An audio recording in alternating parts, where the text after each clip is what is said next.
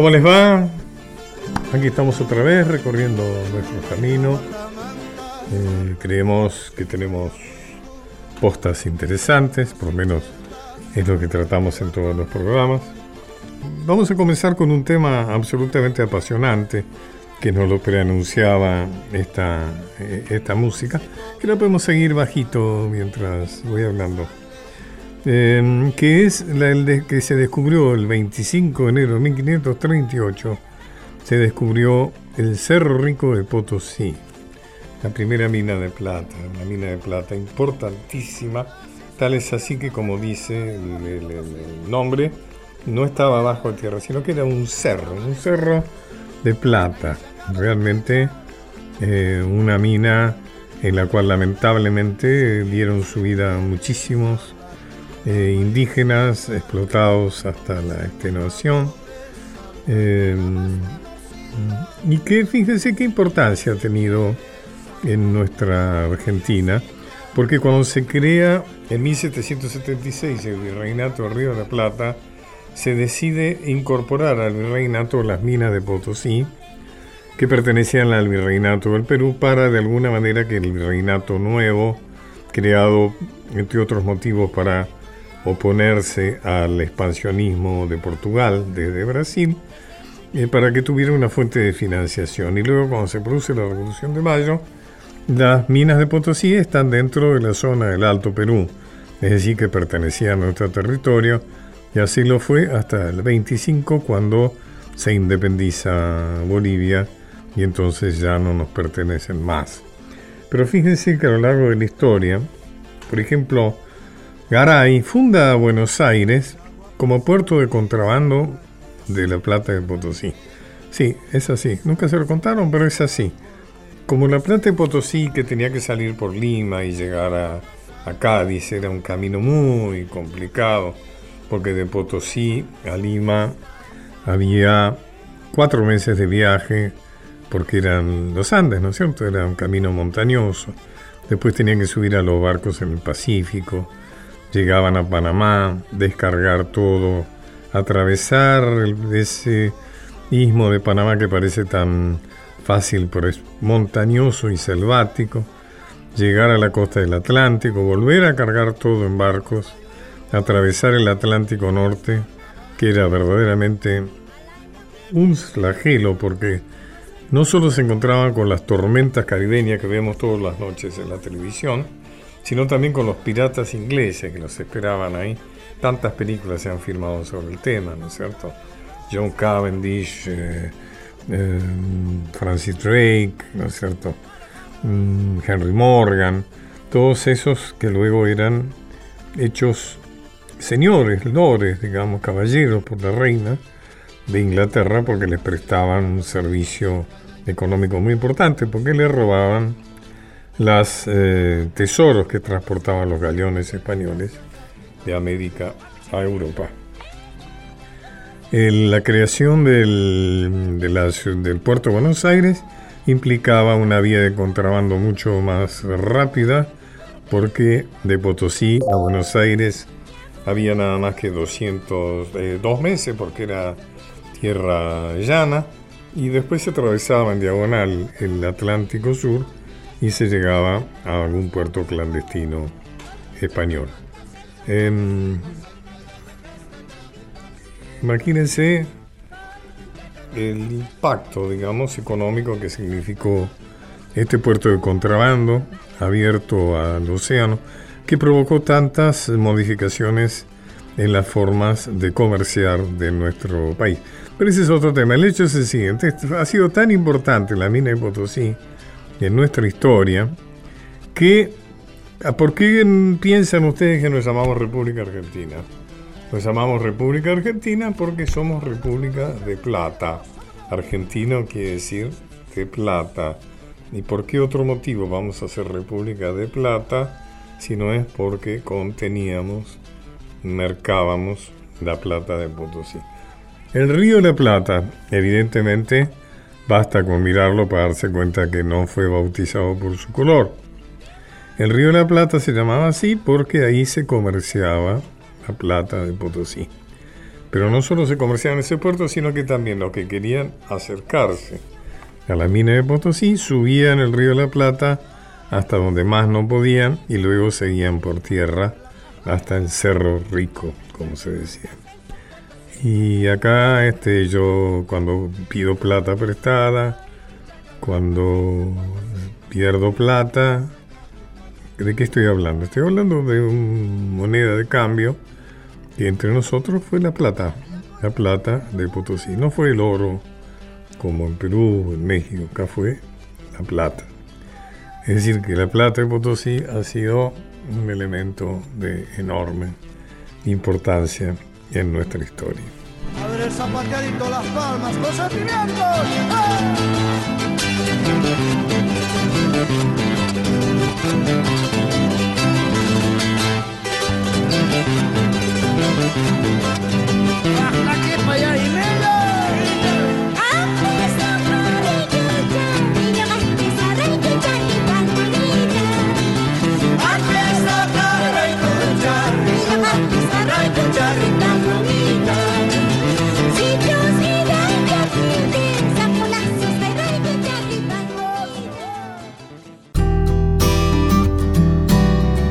caminos de Pacho O'Donnell. Un puente entre el pasado y el futuro para entender el presente.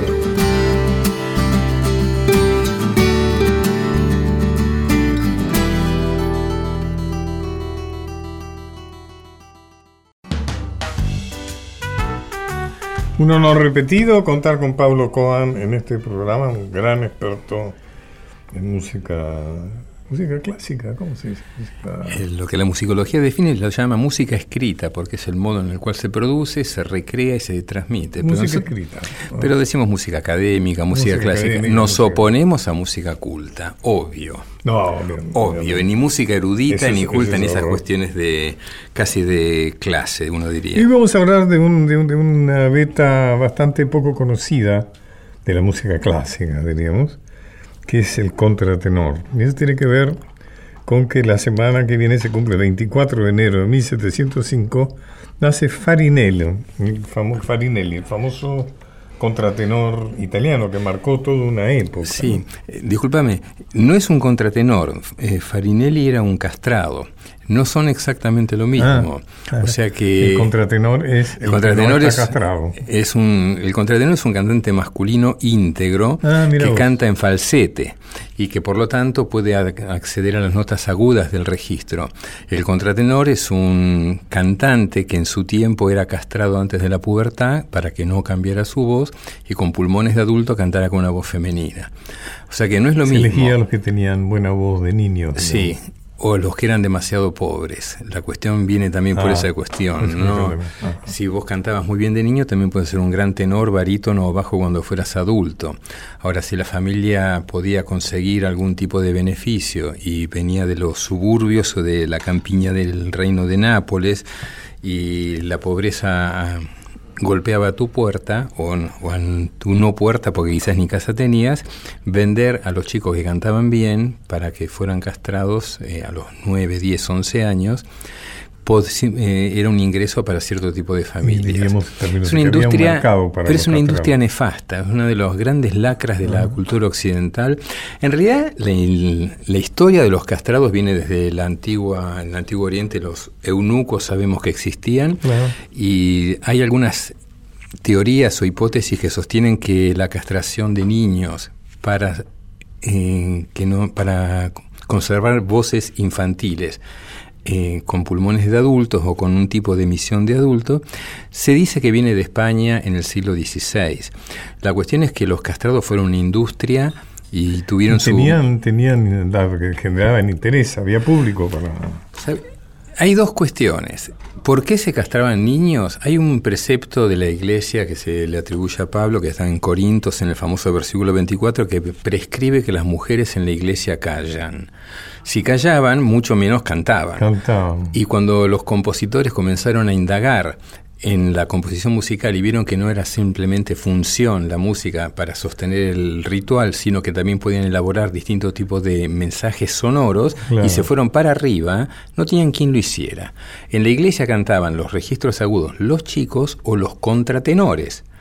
Pero en el siglo XVI con gran profusión en Italia, aunque se dice que el, origen está en la iglesia española, estamos hablando de la época de la Inquisición y una época muy dura, los niños eran castrados para tener dentro de los coros eclesiásticos voces agudas.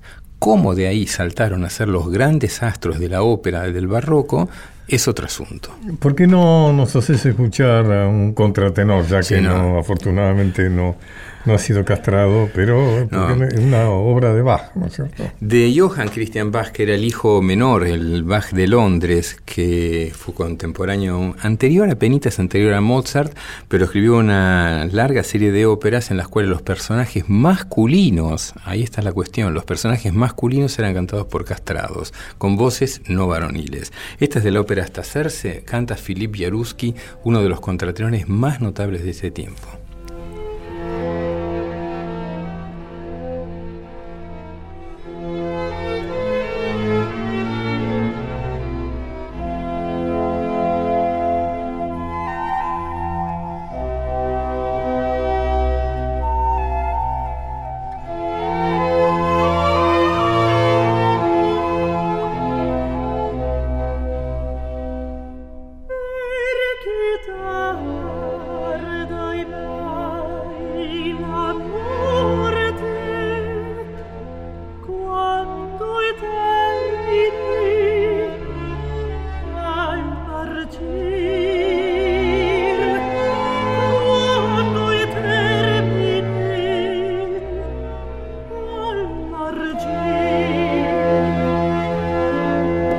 Dejamos de fondo.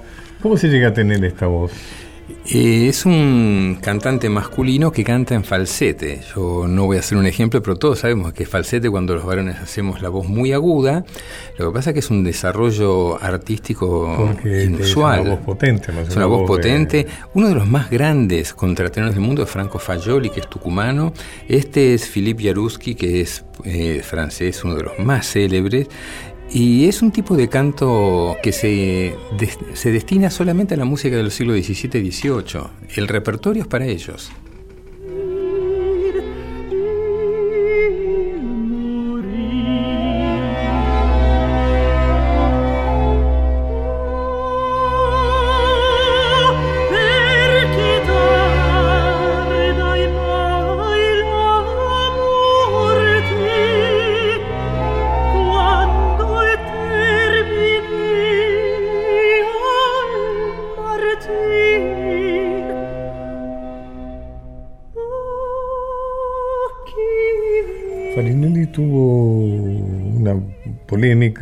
Con Haydn en su tiempo. Con Händel. Con Händel, correcto. La historia es así.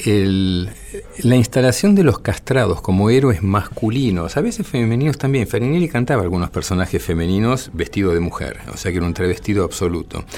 Pero eh, algunos compositores se negaban a que sus personajes masculinos tuvieran voces femeninas.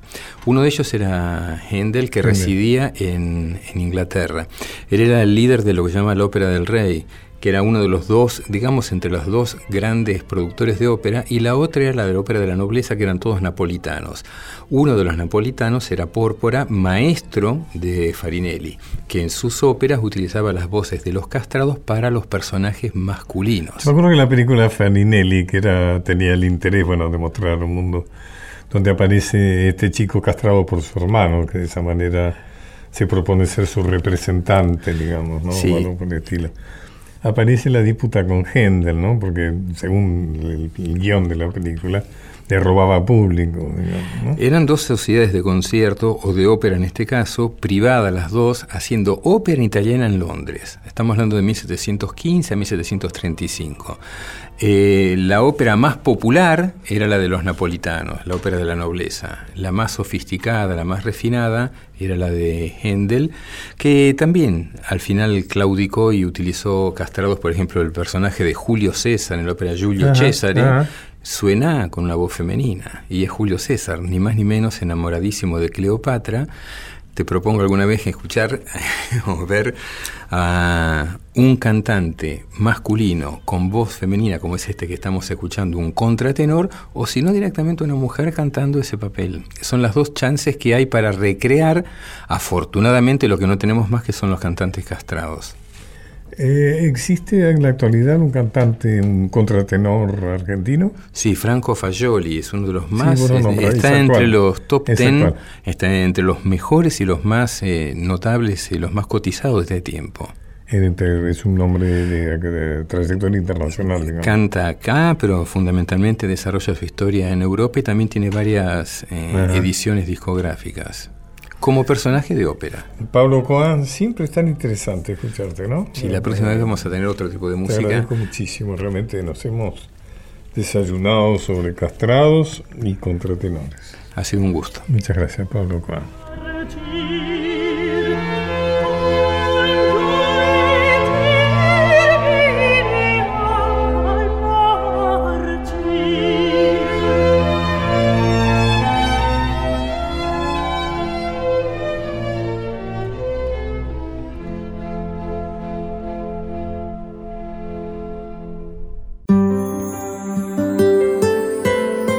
Encuentro en el dial. Los caminos de Pacho O'Donnell.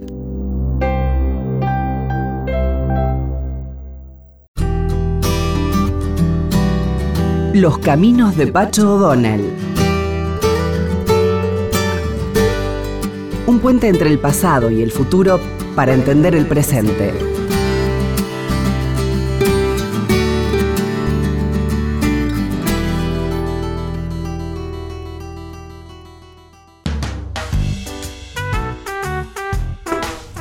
Estoy con una persona a quien aprecio desde hace mucho tiempo y a quien por supuesto respeto y admiro, eh, por, nada más por toda la trayectoria de su vida.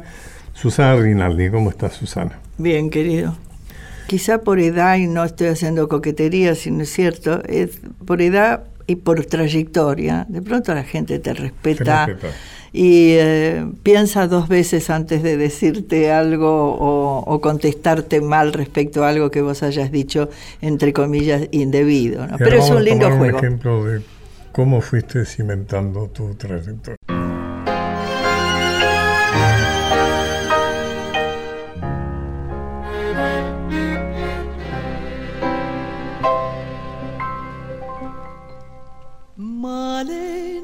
Canta el tango como ninguna y en cada verso pone su corazón. Ayuyo del suburbio, su voz perfuma, Malena tiene pena de bandoneón. Tal vez haya en la infancia su voz de alondra, tomó ese tono oscuro de callejón ¿O acaso aquel romance que solo nombra cuando se pone triste con el alcohol? Malena canta el tango con voz de sombra, Malena tiene pena de bandoneón. Tu canción tiene el frío del último encuentro, tu canción se hace amarga en la sal del recuerdo. Yo no sé si tu voz es la flor de una pena, solo sé que al rumor de tus tangos, Malena, te siento más buena más buena que yo.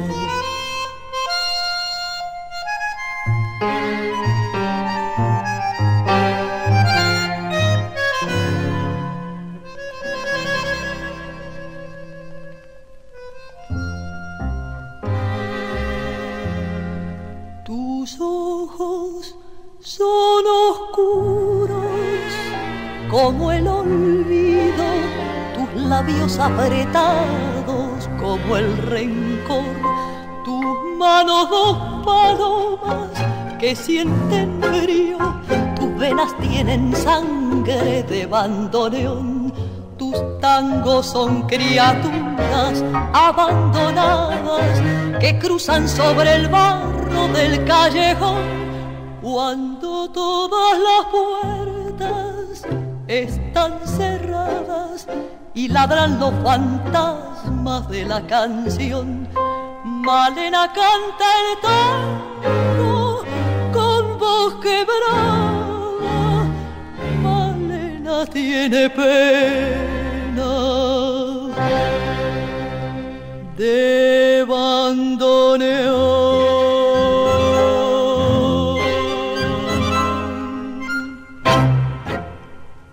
Además estás en ADI, ¿no? Sí, la Asociación, Argentina de Intérpretes, Intérpretes Musicales. Eso también es despuntar el vicio de lo, de lo social. De sí, Digamos que es la asociación que cobra eh, los derechos de los intérpretes. Sí. Así como Argentores cobra los derechos de los autores. Y Sadaí como autores y compositores. Sí. O sea, vos, por ejemplo... Eh, en este caso defendemos los derechos de la versión, las versiones de cada uno, incluso de aquellos, como yo, por ejemplo, que tenemos más de una versión respecto a ah. términos determinados, ¿no? Hay un, hay, hay un tema muy fuerte en mi vida, por lo menos eso es lo que ha dictaminado el público, la gente, por gusto, que es tinta roja, y, Tinta Roja tiene eh, un acompañamiento, eh, en la época en que me acompañó Piro, tiene otro acompañamiento con la orquesta de Leopoldo, si bien es cierto que tiene el mismo arreglo, pero va cambiando de acuerdo a la cantidad de, de músicos que te acompañan, al mismo tiempo la intención que querés darle al tema. Cada vez que se toca un tema eh, de, digamos que cada, cada intérprete... hay un derecho... Hay, por cada una vez. De esas difusiones hay un derecho que cobra el intérprete, no solo cobra el, autor, y el compositor. Ahí, sí. cobra el intérprete a través de sí. Y ahora hace muy poco... Presidente. Y Leopoldo hace como 20 años que es el presidente. Sí, sí. Porque vos sos la vicepresidenta. Vicepresidenta, sí. Ah. Y al mismo tiempo me ocupo de lo internacional. Debe tener sus problemas también, no deben faltar los Sí y no, y al mismo tiempo es muy exultante, es este, no sé, bueno, a mí me gusta trabajar en, en esos este, desafíos. Porque, por ejemplo, en la OMPI, que es la Organización Mundial de la Propiedad Intelectual, se debate permanentemente y durante todo el año la importancia de estos derechos, es decir, por qué, para qué, desde dónde, desde qué lugar, eh, si en vida, no en vida, son todas esas cosas que vas dejando también para, para un futuro, ¿no es cierto? Yo sé que mis nietos cobrarán mis derechos desde otro lugar, es serán, esperamos todos, es por la música además. Tiempo, eh? No, es como 70 años. Después de, sí, sí. fallecimiento. Sí, sí, sí, sí. Hemos logrado eso también. Porque antes fue Sadaí también, me acuerdo. Sadaí también, sí. Sadaí Eran también. 50 que pasaron. Sí, pero nosotros este, fuimos los que ah, adelantamos la cosa y mandamos a 70 años, sí. sí. ¿Y si no pasan al Estado? Y inmediatamente después de eso pasan al Estado, claro, por supuesto. Son, eso, la música es un bien común, Pacho, por lo tanto este, hay que aceptar y entender que el Estado se haga cargo también de eso, ¿no? Te propongo que escuchemos Y París. Y París que vuelve. De Susana Rinaldi y Juan Alberto Pugliano. Exactamente.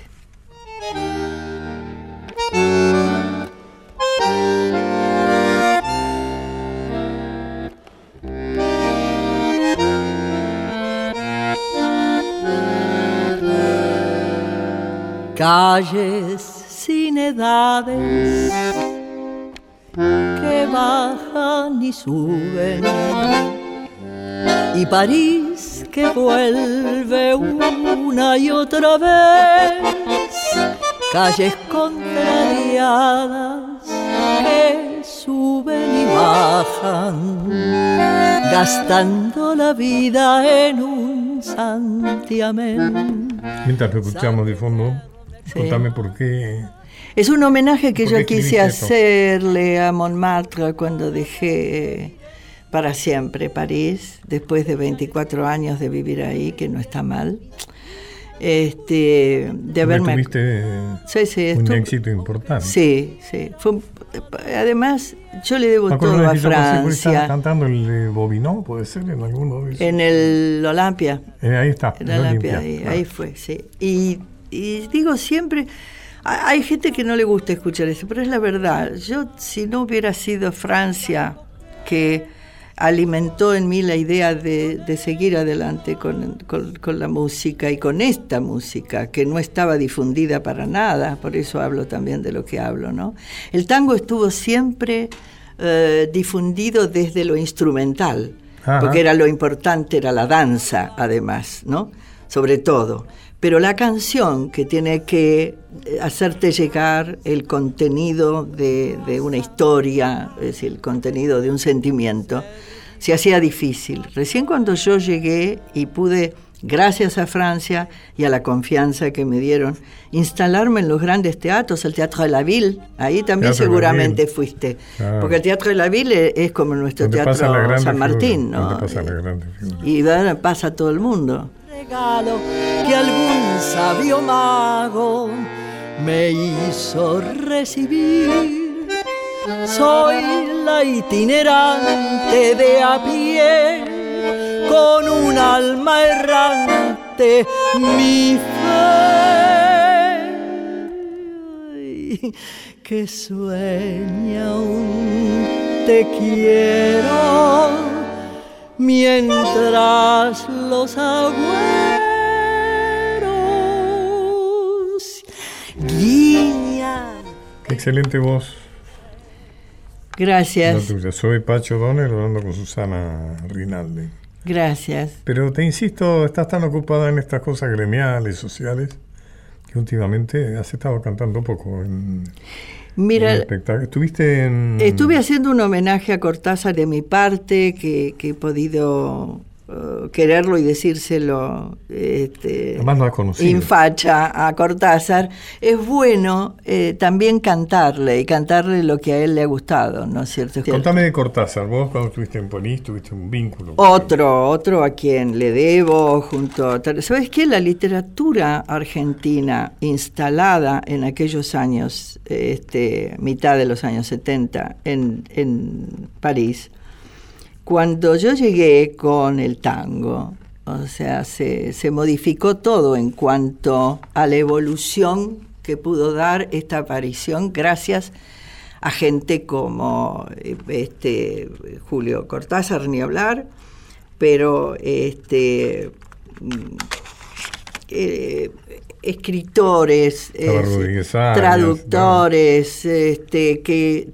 trabajaban en la UNESCO, gente, gente además traductora de la UNESCO, lectores famosos, este, Bianchotti, por ejemplo, ¿no? de, de, Galimar, y que gente relacionada no solamente con la cultura esa aparentemente, lo que se decía entonces, cultura más cerrada, más hermética, sino eh, gente totalmente abierta a una cultura popular, como en el caso de la poesía de José María Contursi, la poesía de Discepolo del otro lado, la poesía de Mansi, o sea, la, poesía de Cadícamo, se, se interesaba. Las letras. Absolutamente. Entonces, les interesaba muchísimo, les interesó muchísimo mi repertorio, y ahí se ofrecieron incluso no Cantabas en castellano Ah, totalmente, sí, sí, sí. Y ellos fueron los que se encargaron de, no te voy a decir traducir, pero sí traducir total y absolutamente el ambiente de cada una de esas canciones. Sí, sí, su carácter, ¿por qué? Que no era solamente lo lacrimógeno este, o, lo, o ese, ese, dicho tan malsano respecto al tango canción, ¿no? que es la experiencia del cornudo.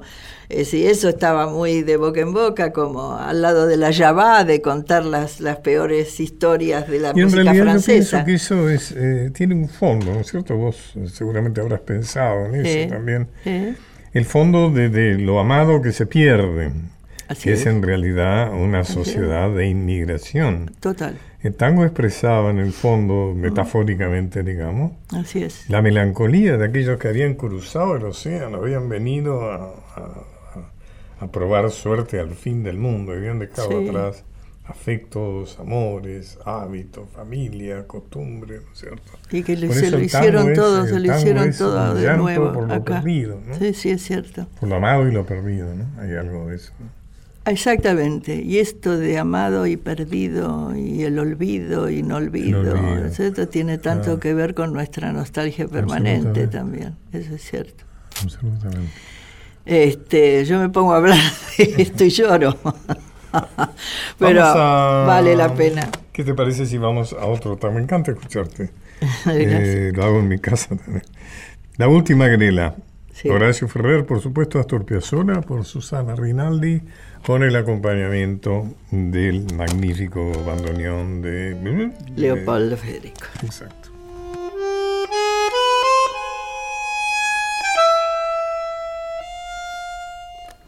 Fueron hace mucho las románticas proletarias del amor. La noche les puso nombres con seducción de insulto. Paicas, locas, milongas, percantas, ogrelas. Era frecuente verlas al alba desayunando un chocolate con churros en la confitería Vesubio de la calle Corrientes. Salían de trabajar a esa hora del Chantecler, del Marabú, del Tibidabo, con un arranque loco de Madame Bovary de Barracas al sur, se jugaron la vida los tangos. Alguna se enamoró de aquel bandoneonista. Y por amor ganó. Para otras la derrota fue mucha. Terminaron atendiendo los guardarropas de damas de esos mismos cabarets. ¿Acaso se fueron todas juntas un día como si fueran una pequeña y extinguida raza con ojeras. Este tango relata la última de las grelas. Descubre su definitivo paso fantasmal sobre el asfalto recién amanecido de una Buenos Aires espectral y lo cuenta así. Del fondo de las cosas y envuelta en una estola de frío, con el gesto de quien se ha muerto mucho. Vendrá la última grela, fatal, canyengue y sola, taqueando entre la pampa tiniebla de los puchos con vino y pan del tango dulcísimo que Arolas callara junto al barro cansado de su frente. Le harán su misarrea los fuelles y las violas llorando a la sordina tan misteriosamente. Despedirán su hastío, su tos, su melodrama, las pálidas rubionas de un cuento de tuñón. Y atrás de los portales, sin sueño las madamas de trágicas melenas dirán su extrema unción y un sordo carrapeo de splin y de macanas tangueándole en el alma le quemará la voz. Y muda y de rodillas se venderá sin ganas, sin vida y por dos pesos a la bondad de Dios.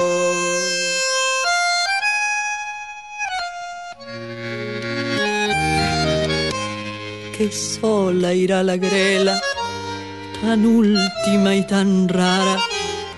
Sus grandes ojos tristes, trampeados por la suerte, serán sobre el tapete raído de su cara los dos fúnebres haces cargados de la muerte. Despedirán su hastío, su tos, su melodrama, las pálidas rubionas de un cuento de tu unión. Y atrás de los portales, sin sueño, la madamas de trágicas melenas dirán su extrema unción.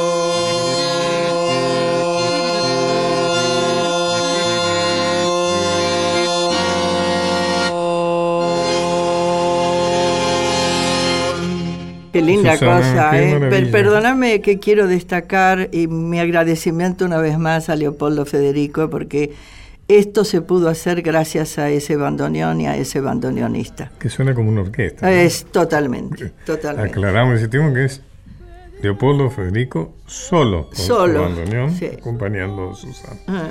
Eh, yo sé que hay muchos que tienen ganas de, de escucharla a Susana, así que esta es una oportunidad.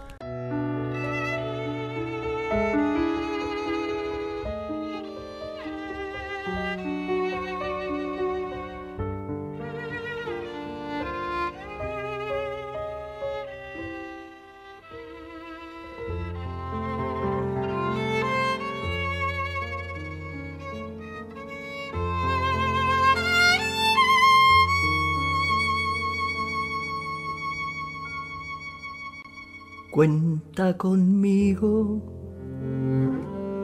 por si tuvieras que encontrar algún motivo. Si necesitas algo más que conformarte. Si se te ocurre, por ejemplo, enamorarte, aquí me tienes siempre dispuesta a ver el mundo como tú ni lo imaginas.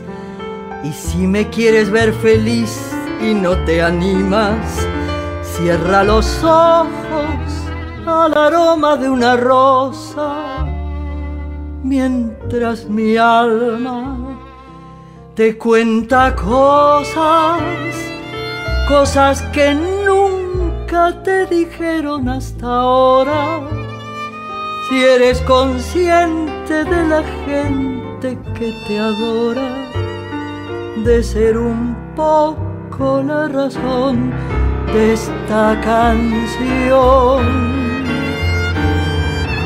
Y si resulta que no resulta mi sistema de quererte, cuenta conmigo nada más que para verte y si tuvieras que dejarme, no te ocupes. Yo me podría acomodar sin molestarte en un rincón donde pudieras acordarte que cuando el tiempo haya pasado y tengas ganas en esas ganas me encontrarás.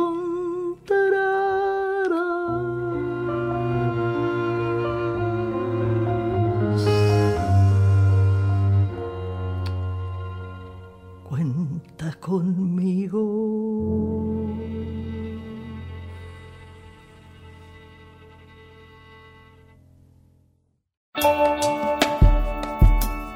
Palabras, recuerdos, historias.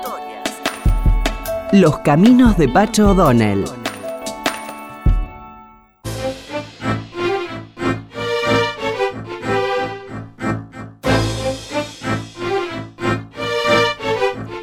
Estoy hablando con mi gran amigo y gran actor, que es Raúl Rizo. ¿Cómo estás, Raúl? Hola, Pacho, ¿cómo estás? ¿Qué tal? Bien, he visto que estás trabajando mucho, ¿no? Hay muchos proyectos, por suerte, muchos o por lo menos de teatro, básicamente. Esta música que vamos a escuchar te hará recordar a nuestro Van Gogh, seguramente. Totalmente, sí, sí, sí, sí, un gran recuerdo, una cosa muy entrañable para mí. Y agradeciéndote que me hayas elegido para, para ese proyecto. Eh, Van Gogh fue una obra mía que se presentó en 2005, mira el tiempo que ha pasado. Sí, sí, sí. Dirigida por Daniel Marcove, que tenía a Raúl Rizzo como su protagonista. Estaba también eh, Juan Vitali, Juan Vitali, Omar Lopardo, Pablo este, Singi, Estela Matute, Estela Matute, Omar Kuhn, en fin, la cantidad. Y tenía la característica, la particularidad de que la música era de Luis Alberto Spinetta, y Claudio Cardone. Y yo siempre recuerdo la generosidad con que trabajó Luis Alberto, ¿no?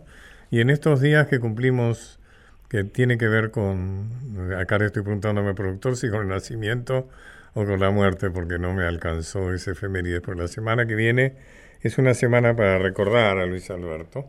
Y, recordaba la generosidad, ¿te acordás que yo lo fui a ver? Con mucha timidez le propuse si quería colaborar. Sí. Vino a ver un ensayo. Lo recuerdo, sí, totalmente. Y dijo que sí, que iba a colaborar. Nos mandó una música realmente a partir de Puentes Amarillos que él había hecho para Artaud, ¿no es cierto? Que es considerado por muchos como la obra más importante del rock nacional argentino. Y ahí le había dedicado, digamos, un, un pasaje a Van Gogh. Y la música que nos hizo es una música que en realidad es como, son reversiones, ¿no es cierto?, de la música de Puentes Amarillos de, de Van Gogh, de Artaud. Acá me dicen, eh, estamos, a, eh, estamos el 21 de enero de 1950, nació Luis Alberto Spinetta, por eso lo estamos recordando hoy, ¿no? ¿Qué recuerdo tenés de eso? Y está citando, por ejemplo, el día que vino Spinetta, que estuvo ahí, que estuvo a su generosidad, su calidez y, y bueno, todo lo que fue ese proyecto, el trabajo sobre... Yo recuerdo que, que hiciste una adaptación de tu primera versión. Claro. Este, que, vos que vos colaboraste con eso. Y claro, y los cuervos este, se transformaron en, en, elementos decisivos en la historia y en la vida de este enorme personaje que, que fue y que sigue siendo Van Gogh, ¿no? Para mí te digo, te insisto, Pacho, es, es uno de los grandes personajes para mí que pude atravesar como actor. que pude transitar, la experiencia fue muy fuerte, muy maravillosa. Yo recuerdo que estrenamos en el Regina, claro. después fuimos a la Margarita Girgu, después fuimos a Mar del Plata, al auditorio de Mar del Plata, alguna que otra salida al interior, Tandil recuerdo. Este, así que fue todo un, un, año ¿Qué, más un año ¿Qué significó para vos eh, por ejemplo, vamos a poner otra banda de otro track de la música de, de Luis Alberto.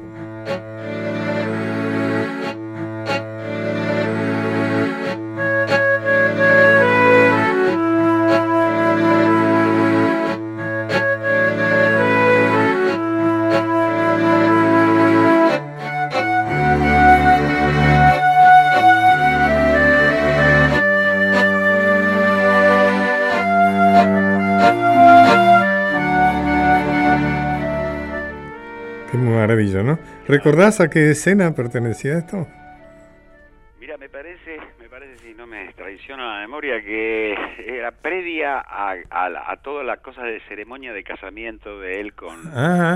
Era previa a eso.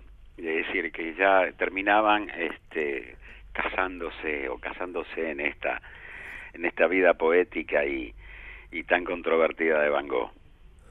Eh, ¿Qué personaje? Hay, hay un cuadro de Van Gogh en el Museo Nacional de Bellas Artes que, que su sola visión merece ir al Museo Nacional de Bellas Artes. Que es el molino, un molino que, que, es algo extraordinario, ¿no? Recordemos además que Van Gogh vendió un solo cuadro en toda su vida. Un cuadro discutible en la compra porque ahí inclusive en la obra de teatro planteamos la posibilidad de que hubiera sido el mismo hermano, ¿no? Que se lo compró para decirle, bueno, vendiste un cuadro, ¿no es cierto? Las dolorosas y hermosas escenas de la obra es esa. Pero qué extraordinario, ¿no? este, recuerdo esa escena con Juan, la hacíamos Vitali. Con Juan Vitali. y, y volviendo, volviendo a, flaco Espineta, nunca le pudimos agradecer. No. O sea, nunca, pero mira que yo hice muchos esfuerzos. No, Esa cosa de personalidad, ¿no? Sí, este, él nos dio ese material generosamente y, y bueno, y y quedó quedó el material con toda la, la, la, el, arte la belleza porque tiene el material tiene como un espíritu de, de cosa de niño no es decir un niño que poblaba a Van Gogh todo el tiempo. Y que es una beta que vos tomaste para representarlo. Absolutamente sí, yo creo que había un niño que lo gobernaba todo el tiempo. Te postularon no es cierto te acordás que te sí sí me nominaron para te nominaron sí. Sí, no, no, fue, fue realmente la, la, experiencia de Van Gogh, yo la guardo como... Qué bueno, qué lindo. hay un puñado de obras, como le pasa a todos, nos pasa, pero hay un puñado de obras entre que no son muchas, que entre las cuales te quedan, viste, ahí está Van Gogh. Hicimos juntos también Lobo Estás. En el, Lobo Estás allá en, Teatro, Abierto. Vos sabés que no la pudieron pasar, a viste que hicieron un ciclo por el Canal 7. Sí, yo estuve en una de las porque, obras. Porque dicen que tenía demasiados personajes para claro, la televisión. era eso el problema. Yo dije, ¿por qué no Lobo Estás? Y, y Lobo Estás dice, no, lo que pasa es que eran una multitud de personajes. es cierto que eran como 40, creo que era muy claro, no, no, Porque había murga, había banda de rock, había, había procesiones, había de todo.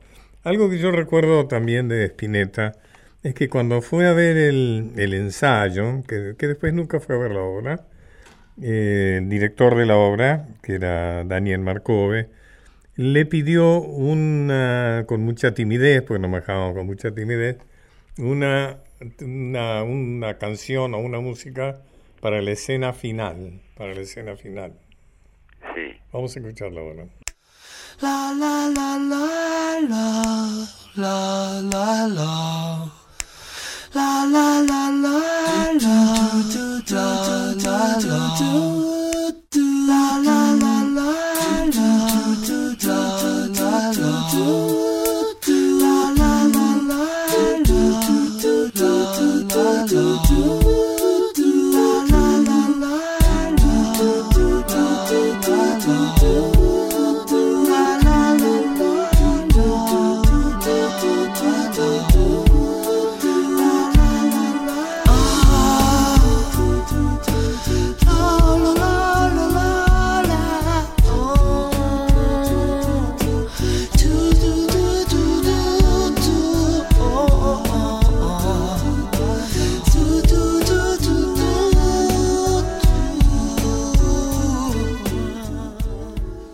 Preciosa, ¿no? Realmente bellísima, ¿no? Qué maravilla. Qué maravilla. Cantando él, ¿no? Sí, además, sí, una letanía. Es, es, es, es, suavemente dolorosa esa canción. Claro, porque transmitía eh, algo así como que en medio de, ese, de esa tragedia sí. había un triunfo, ¿no? Había un triunfo. Sí, sí, sí, sí. No, no, una, un aporte fantástico de, de, Spinetta a ese proyecto tan hermoso. Sí, a mí me impresionó mucho la actitud del uno, la generosidad. Ah, además hay que decir que no cobró un peso, ¿no? No, sí. Eso me olvidaba de decirlo. Ya sé, lo hizo, por eso digo lo de la generosidad. Que no cobró ni un peso. Hacerlo, venir al ensayo. Y, y bueno, y Spinetta era así, después no vino al estreno, no, no vino a ver las funciones, pero él era eso, y él, el, su sello quedó ahí en la obra. Y él estaba presente todas las noches que hacíamos la función. Eh, por supuesto. Yo, vos sabés que lo fui a ver después a un recital en la costa y le mandé un papelito sí. diciéndole, te agradezco mucho lo de lo que estás. Claro. No sé si le llegó, digamos, pero por lo menos me quedé con la sensación, bueno, de que, de que a lo mejor se lo, más probable que se lo hubieran dado, bueno, y que había cumplido con esa obligación así absolutamente afectiva, ¿no? sí, sí, claro, claro. Raúl, bueno, vos sabés que te aprecio mucho. Este, mutuo, es mutuo, Pacho. Estás, eh, sos un gran tipo, sos un gran actor. Por supuesto, hemos pasado por alto que trabajaste en esa obra mía muy, muy, muy, muy exitosa, te diría, muy por todo lo que pasó, por todo lo que La tentación. Que fue la tentación, ¿no? Sí, la tentación también está dentro de ese puñado de está, sí, pero fue una obra... La tentación tiene connotaciones que desde el punto de vista teatral me encantaba hacerla, un personaje que, que, que, me, me, apasionó hacer y a trabajar con Juan Palomino haciendo Dorrego, pero además con episodios muy fuertes que, tipo político. el contexto de la obra. Sí, claro. Y que eso hablaba, era, hablaba bien de la obra, de la apuesta, ¿no? Sí, Porque lo peor que puede pasar una obra que pase percibido. Ahora, si una obra produce scratches, quiere decir que... Que, está viva. que algo por Raúl Rizo, queridísimo, un fortísimo abrazo y muchas gracias por haber estado recordando Van Gogh y sobre todo a quien, a quien nos hizo la música, Luis Alberto Spinetta. Sí, sí. No, fue un placer, Pacho. Gracias. Un abrazo enorme.